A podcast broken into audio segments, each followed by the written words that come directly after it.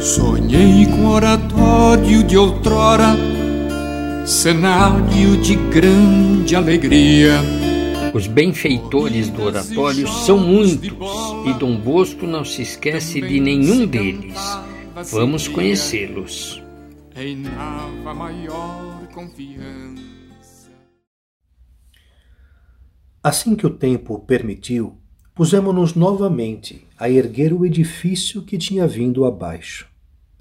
Os trabalhos progrediram rapidamente, de modo que no mês de outubro o edifício estava concluído.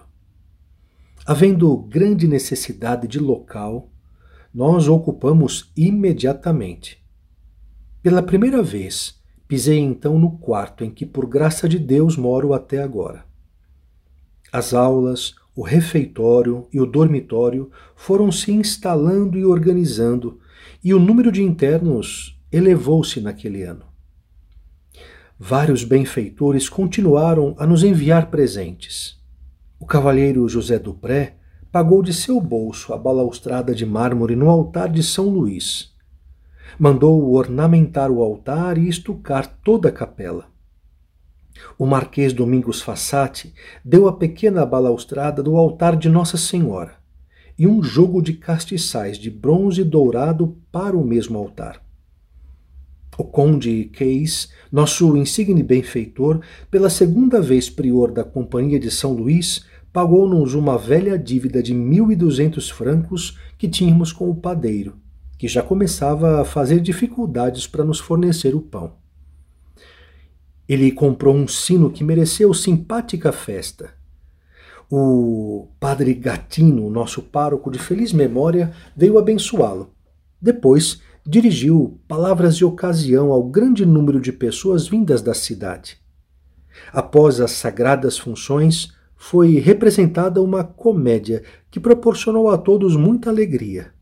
O próprio Conde Guquês providenciou um belo tecido, com o qual se fez o atual baldaquim e outros adornos da igreja. Provida a nova igreja das coisas mais necessárias para o culto, pôde-se finalmente atender pela primeira vez ao desejo de muitos com a exposição das 40 horas. Não houve grande riqueza de ornamentos, mas numeroso concurso de fiéis.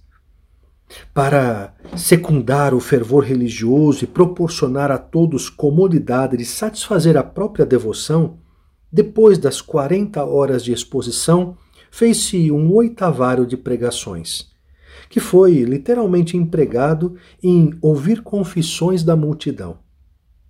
Essa desusada afluência fez com que nos anos sucessivos se continuasse a fazer a exposição das 40 horas com pregação regular, grande frequência aos sacramentos e outras práticas de piedade.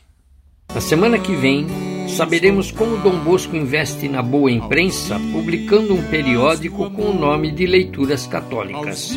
Continue conosco.